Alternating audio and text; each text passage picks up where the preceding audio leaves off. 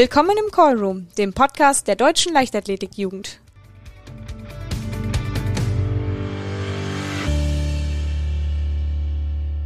Ja, hallo und willkommen zu einer neuen Folge des Podcasts Callroom. Erfahrene Zuhörer werden schon gemerkt haben, dass heute ein bisschen was anders ist als sonst.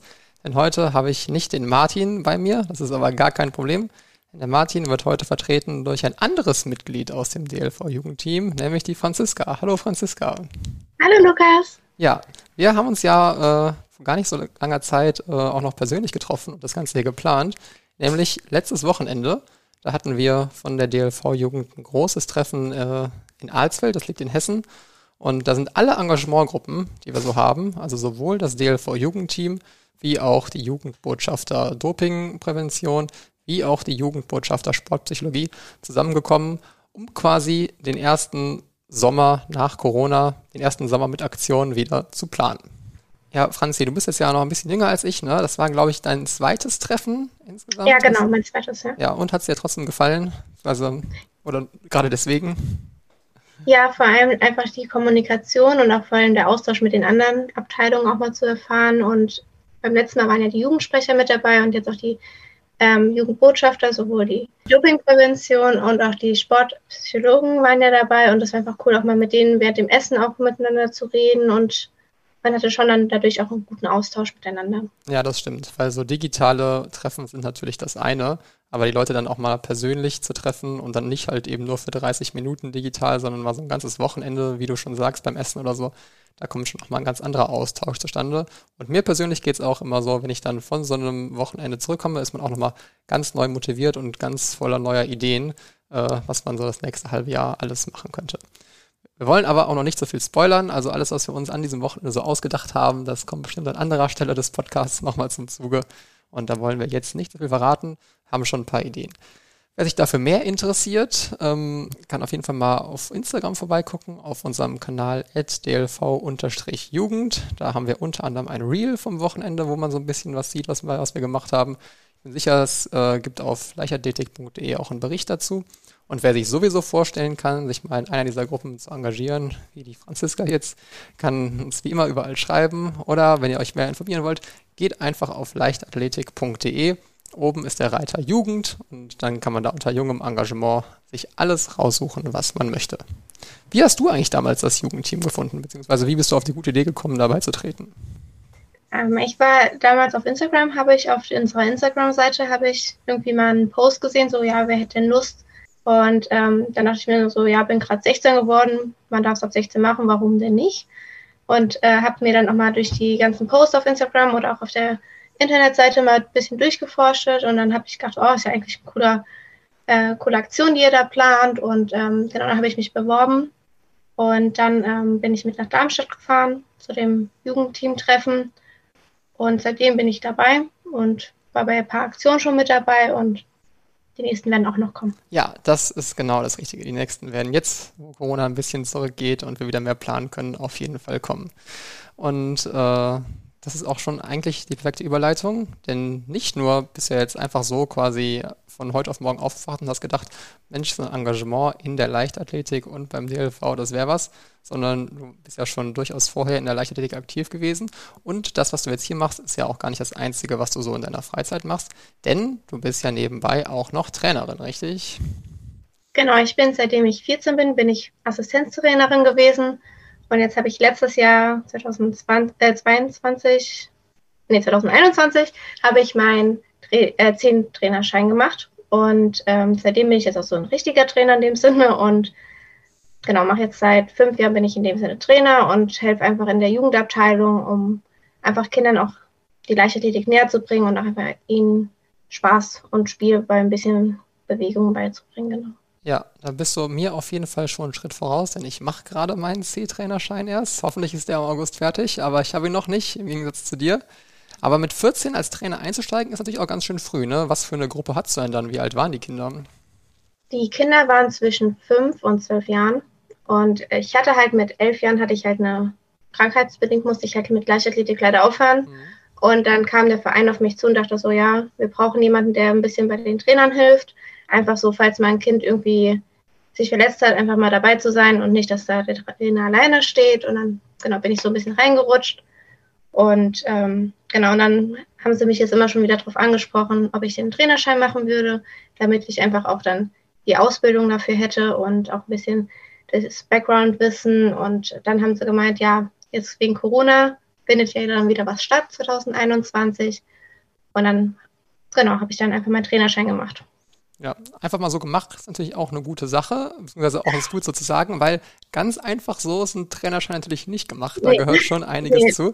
Ging das denn klar? Genau. Also du hast ja jetzt schon einiges an Erfahrung, wenn du schon ein paar Jahre vorher Assistenztrainer warst. Aber das müsste auch bei dir ungefähr so in die Zeit des Abis gefallen sein, oder? Wo die Kurse dann genau. anstanden. Ging das denn so von der Belastung her klar? Weil ich meine, Abitur ist schon auch eine belastende Sache. Genau, also das, ähm, ich habe es nach, meinem, nach meiner Schule gemacht. Also ich mache jetzt momentan mein FSJ.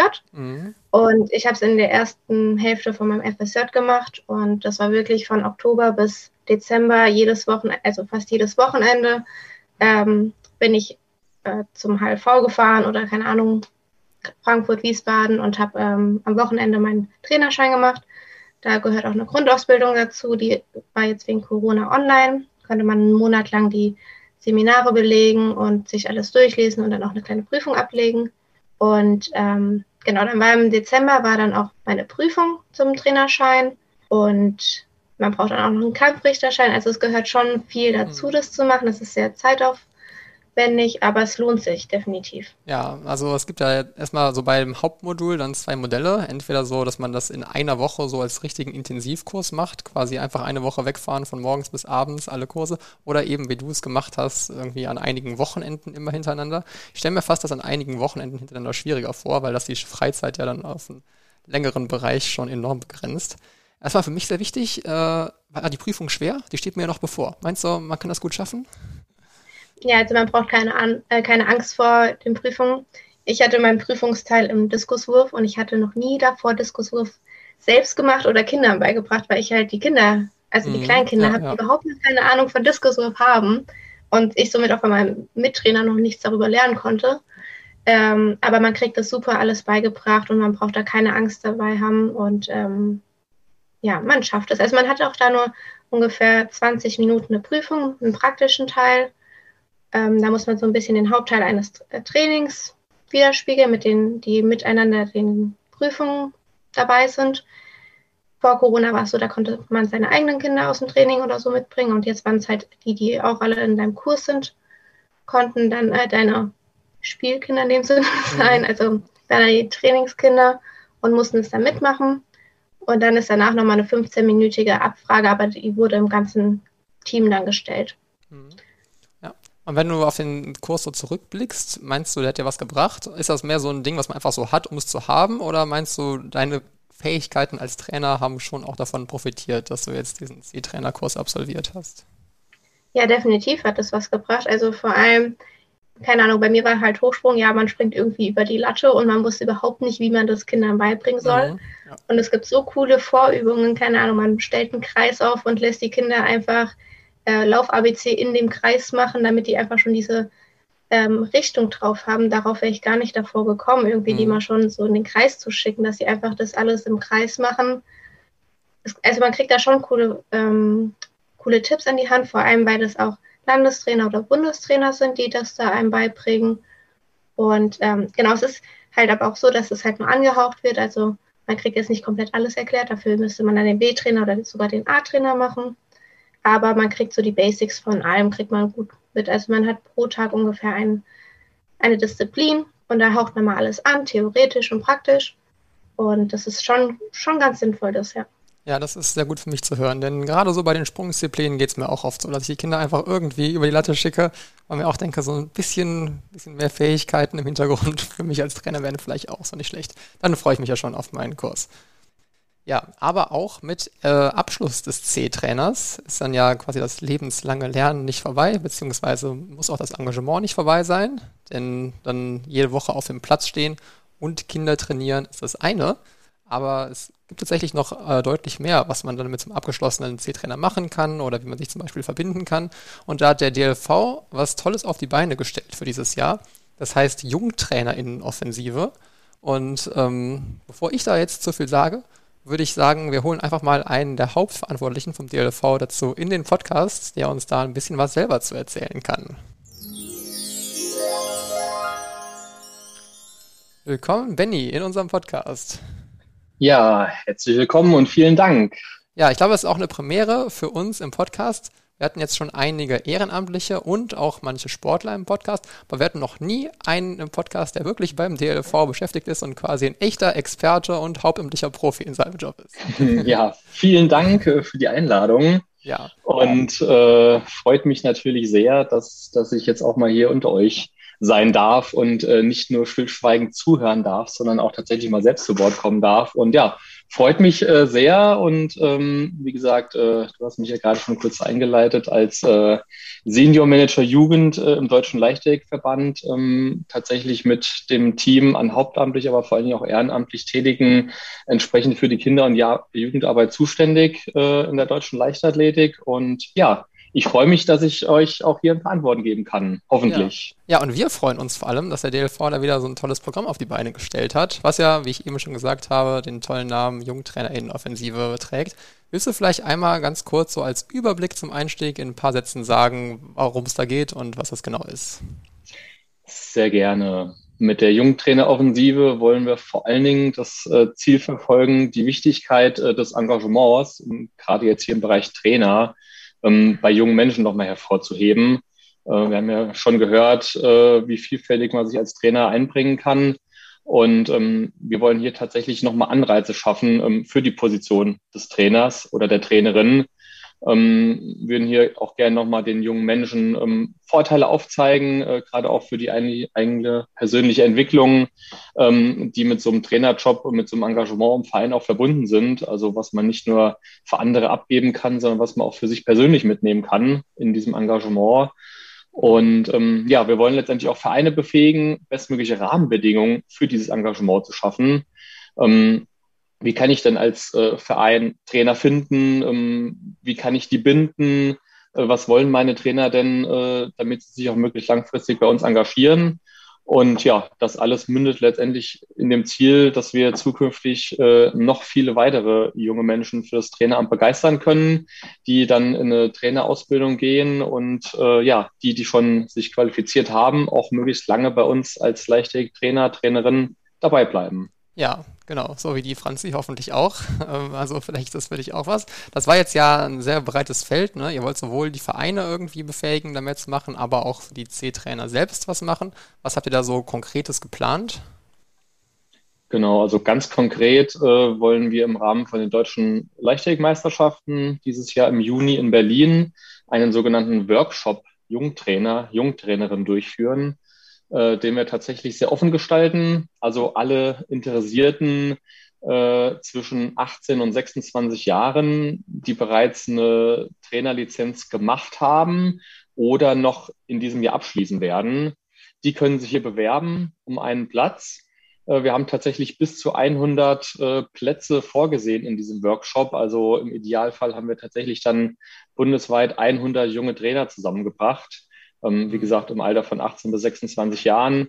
Und ähm, ja, wollen mit dieser großen Gruppe dann äh, verschiedene Dinge bearbeiten, ähm, mal nachfragen, was denn die Motivation ist für ihr Ehrenamt, wie sich hier vielleicht Strukturen noch weiterentwickeln können. Ähm, wollen natürlich auch mal Richtung Trainerausbildung schauen. Die Inhalte sind über das Curriculum natürlich schon festgelegt, aber die Art und Weise der Durchführung, ähm, beziehungsweise vielleicht auch die Probleme, die nach so einer Trainerausbildung auf die Athleten beziehungsweise auf die Trainer zukommen. Also ich habe ganz viel gelernt, aber wie wende ich das denn jetzt an im mhm. Training? Also da steht auf einmal ein Kind vor mir und fragt mich was. Ja. Und vielleicht weiß ich die Antwort nicht. Wie, wie gehe ich denn mhm. damit um? Also äh, all das sind Dinge, die wir bei diesem Workshop äh, beraten wollen. Und ähm, ich hatte es eben schon gesagt, äh, tatsächlich läuft im Moment die Anmeldephase auch noch. Mhm. Äh, bis zum nächsten Sonntag, äh, an dem Zeitpunkt, wo der Podcast ausgestrahlt wird, also am 8. Mai, ist Ende der Anmeldephase bzw. Bewerbungsphase. Und äh, alle, die wir jetzt hier heute und die nächsten Tage noch erreichen, die sich vielleicht für den Workshop noch nicht ange angemeldet haben, die können wir natürlich sehr gerne jetzt hier noch äh, davon überzeugen, dass eine Teilnahme sich äh, vielleicht lohnen wird. Genau, also die ganzen Facts dazu gibt es auch natürlich auf leichtathletik.de. Da kann man oben einfach auf den Reiter Jugend klicken und dann gibt es da einen eigenen Punkt, der da heißt Jugendtraineroffensive. Und da gibt es dann alle Infos, wie auch die Ausschreibung für dieses Wochenende. Vielleicht nochmal ganz kurz zusammengefasst. Also, wie du schon gesagt hast, es ist im Rahmen der deutschen Meisterschaft dieses Jahr in Berlin. Das heißt, es ist vom 24. bis zum 26. Juni. Äh, muss ich da was zahlen für oder kann ich da, übernimmt das der DLV für mich, wenn ich mich da anmelde? Da gibt es tatsächlich einen kleinen äh, Teilnehmerbeitrag, ähm, der ist aber sehr überschaubar und äh, alle weiteren Kosten äh, werden tatsächlich übernommen. Ähm, also was die Verpflegung vor Ort angeht, was die Übernachtung angeht, ähm, die deutschen Meisterschaften werden ja im Olympiastadion stattfinden. Da haben wir auch einen sehr attraktiven Tagungsraum gefunden im Olympiastadion, mhm. äh, wo wir uns dann äh, mit den Themen befassen können. Also auch da kann man sicherlich das Olympiastadion Berlin nochmal von einer ganz anderen Seite kennenlernen. Und ähm, genau, aber um deine Frage kurz und knapp zu beantworten, einen kleinen Teilnehmerbeitrag gibt es, 50 Euro. Okay. Und äh, die weiteren Kosten werden entsprechend vom Deutschen Leichtathletikverband übernommen. Ja, ich halte das auch für ein ganzes Wochenende ziemlich überschaubar. In diesem Tagungsraum im Olympiastadion war ich übrigens auch schon mal. Ich kann das sehr empfehlen. Da ist es wirklich sehr nett. Es bleibt auch eigentlich Zeit, dann was von der DM mitzubekommen oder sitzt man den ganzen Tag in diesem Tagungsraum? Also wir haben ja bewusst äh, diesen Termin ausgewählt, äh, nicht um die Leute neidisch zu machen äh, und in unseren Seminarraum zu locken, sondern natürlich auch, um ein Stück weit die Meisterschaften äh, zu erleben. Also wir werden dort einen, äh, einen bunten Mix ähm, haben aus den Programmpunkten, wo wir uns dann inhaltlich äh, zu verschiedenen Fragestellungen austauschen. Ähm, aber wir werden natürlich auch die eine oder andere Gelegenheit nutzen und äh, dann nebenan die, äh, die deutschen Meisterschaften im Olympiastadion miterleben und ähm, ja, planen hier ein sehr ausgeglichenes Programm aus inhaltlicher Beteiligung, aus kleinen Arbeitsphasen, aber auch die deutschen Meisterschaften dann nicht zu kurz kommen zu lassen. Und was könnte mich da erwarten, wenn ich jetzt nach Berlin fahre? Also was für Aktivitäten oder für Programme warten da auf mich? Genau, wir planen verschiedene Arbeitsphasen ähm, zu einzelnen Themen. Ich hatte eben schon das eine oder andere angerissen. Also eine große Fragestellung, die wir gerne mit den jungen Trainern vor Ort äh, beantworten wollen, ist äh, natürlich auch die Motivation. Also warum werde ich eigentlich Trainer? Ähm, hier wollen wir auch ähm, bewusst versuchen, Athleten anzusprechen, die ihre eigene sportliche Laufbahn beenden, die vielleicht der Leichtathletik den Rücken kehren würden. Und genau die Leute würden wir gerne auch für das Traineramt gewinnen. Und da interessiert uns natürlich äh, die eigene Motivation. Also 100 junge Trainer, die vor Ort sind und äh, 100 Antworten, die sich sicherlich überschneiden werden, aber die auch äh, in verschiedene Richtungen gehen werden. Ähm, also da haben wir eine Arbeitsphase geplant zu der eigenen Motivation für das Traineramt, vielleicht auch welche Anreize gesetzt werden müssen. Also wie kann man das Ganze noch steigern? Wie kann man das Engagement fördern? Wie kann man die Person, Personen, die dort agieren, wie kann man die mit Anreizen motivieren, das Engagement fortzuführen?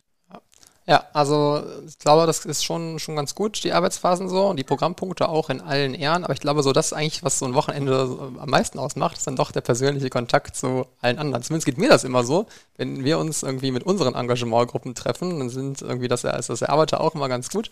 Aber alle Leute dann mal persönlich kennengelernt zu haben, die dann gleichaltrig sind und so, das ist wahrscheinlich hier auch dann ein großer Punkt, der die ganzen Trainer dann positiv beeinflussen könnte. Definitiv. Also man sagt ja auch oftmals, die Zeit äh, in den Pausen und außerhalb den Arbeitsphasen ist mindestens genauso wichtig äh, wie das Programm selbst, was man äh, dort ausgetüftelt hat. Und ähm, wir werden auf jeden Fall einen Fokus drauf setzen, ein großes Netzwerk aufzubauen. Ähm, Franzi, ich weiß nicht, ob du noch Kontakt hast äh, zu Personen, die bei deiner Trainerausbildung mit dabei waren. Ja, so, so zwei, drei oder so habe ich noch Kontakt und es war eigentlich schon eine coole Zeit. Vor allem so einen Trainerschein macht man ja nicht so an einem Tag und man geht dadurch sehr viele Abteilungen zusammen und redet dann auch mal in den Pausen und das ist einfach auch, selbst da gibt es eine kleine Gemeinschaft und man hat dann auch gefragt, ja, wollen wir zusammen den Kampfrichter zusammen machen? Und das ist schon cool, so ein Netzwerk zu haben. Ja, und ich denke, das fördert ja auch das, das Engagement, wenn man hier auch mal links und rechts schauen kann, äh, wie andere Trainer ihr Training aufbauen oder welche Probleme dort vielleicht mal aufgetaucht sind, die einem auch selbst widerfahren können. Deswegen werden wir da äh, auch einen großen Fokus auf das Netzwerk legen, äh, das auch im Sinne der Nachhaltigkeit nicht nur an diesem Wochenende dann äh, zusammengearbeitet wird, sondern dass wir hier auch ein Netzwerk zur Verfügung stellen, wo auch zukünftig noch Fragen besprochen und diskutiert werden können und vielleicht auch Freundschaften entstehen. Ja. Ich habe auch so das Gefühl, in vielen Vereinen ist die Trainerstruktur dann doch eher was älter und nicht unbedingt zwischen 18 und 26. Von daher ist das für manche Trainer dann vielleicht auch nochmal eine ganz neue Situation, dann quasi die Sichtweisen oder auch die Probleme und Lösungen von Gleichaltrigen zu hören. Lukas, du hast es angesprochen, äh, die Altersunterschiede im Trainerjob. Äh, es gibt jüngere Trainer, es gibt Trainer, die schon sehr lange dabei sind und das birgt ja manchmal auch äh, ja einfach die, die unterschiedliche Sichtweise auf gewisse Dinge. Und äh, das ist auch ein Programmpunkt, äh, den wir dort äh, besprechen wollen, ähm, sogenanntes Change Management. Also wie können auch junge Trainer äh, beispielsweise vor dem Vereinsvorstand oder auch vor älteren Trainerkollegen gewisse Ideen ähm, gut verkaufen, damit äh, hier auch ähm, ja ein bisschen jugendlicher und frischer Wind in die Vereinsstrukturen wehen kann und äh, wir hier auch gerne jungen Athleten beziehungsweise dann dem Fall jungen Trainern ein bisschen Werkzeug an die Hand geben wollen, äh, damit auch hier die Interessen von jungen Menschen Berücksichtigung finden können. Ja, ja, und vor allem, wir sind ja auch noch näher dran. Also es war immer sehr angenehm dann auch im Training.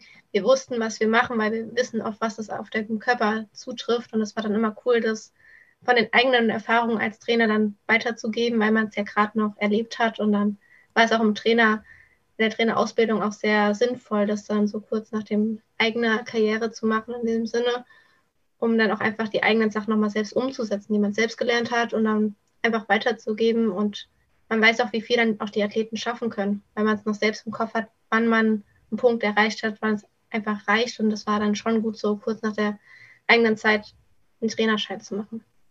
Ja, das äh, klingt auf jeden Fall alles sehr sinnvoll und sehr sinnig. Und ähm, ja, ich glaube, für jeden jungen Trainer, der da ist, ist es auf jeden Fall ein Gewinn. Ich fasse nochmal ganz kurz äh, die wichtigsten Facts zusammen am Ende. Also es ist zur deutschen Meisterschaft in Berlin vom 24. bis zum 26. Juni. Ihr müsst, könnt euch noch bis zu diesem Sonntag bewerben. Ähm, also wenn ihr den Podcast hört, wenn er direkt rauskommt. Mit diesem Sonntag meine ich den 8. Mai. Und die Ausschreibung dazu findet ihr entweder auf leichtathletik.de, wenn ihr im Reiter Jugend guckt unter Jugendtraineroffensive, oder vielleicht ein bisschen einfacher, geht einfach auf Instagram unter dlv-jugend und dann findet ihr auf jeden Fall den Post zu dieser Podcast-Folge. Da werden wir die Ausschreibung auch verlinken. Und dann äh, hält euch eigentlich nichts auf, äh, euch anzumelden für diese Jungtrainer-Offensive und mit ganz vielen anderen Jungtrainern in Kontakt zu kommen. An dieser Stelle erstmal danke an den DLV, dass er sowas möglich macht und danke an dich, Benny, dass du Zeit gefunden hast, uns das einmal kurz zu erläutern und näher zu bringen. Ja, sehr gerne. Ich denke, da kann man einen wichtigen Beitrag fürs Ehrenamt und für die Zukunft der Leichtathletik mitstellen. Und äh, die Zeit ist auf jeden Fall sehr gut investiert und wir freuen uns sehr über zahlreiche Bewerbungen, Anmeldungen und ich denke, alle Teilnehmer können nur gewinnen. Und äh, ja, bis dahin würde ich sagen, sehen wir uns in Berlin. Wir sehen uns. Bis dann, Benny. Tschüss. Und genau für alle, die es nicht schaffen, in Berlin damit dabei zu sein, wir werden euch über Instagram auf dem Laufenden halten und gegen August wird es auch nochmal Nachbrechung auf diesem Podcast hier geben, wo wir euch einfach nochmal auf dem Laufenden halten, was passiert ist und euch so ein bisschen aus dem Nähkästchen alles plaudern, was da passiert ist. Genau. Ähm, alle, die sich jetzt noch entschieden haben, sich anzumelden oder die schon angemeldet sind, an alle, die wünschen wir natürlich viel Spaß, viel Erfolg, viele neue Freundschaften und dass ihr auch viel mitnehmen könnt dann für euren äh, eigenen Verein. An dieser Stelle möchte ich auch dir danken, Franzi, dass du äh, so bereitwillig hier im Podcast mitgemacht hast, ein bisschen was von deinen Trainererfahrungen berichtet hast. Ähm, vielleicht hören wir uns ja eines Tages mal wieder im Podcast, vielleicht in dieser Augustfolge dann, wer weiß. genau, vielen Dank auch, dass ich hier dabei sein durfte. Ja. Genau, vielleicht bin ich im August dabei und wenn, hören wir uns nochmal anders. Genau. Ja, ich wünsche dir noch einen schönen Tag. Ich wünsche auch unseren Zuhörern noch einen schönen Tag. Wie immer vielen Dank fürs Einschalten. Und dann hören wir uns vielleicht nächsten Monat mit der nächsten Folge wieder. Einen schönen Tag noch.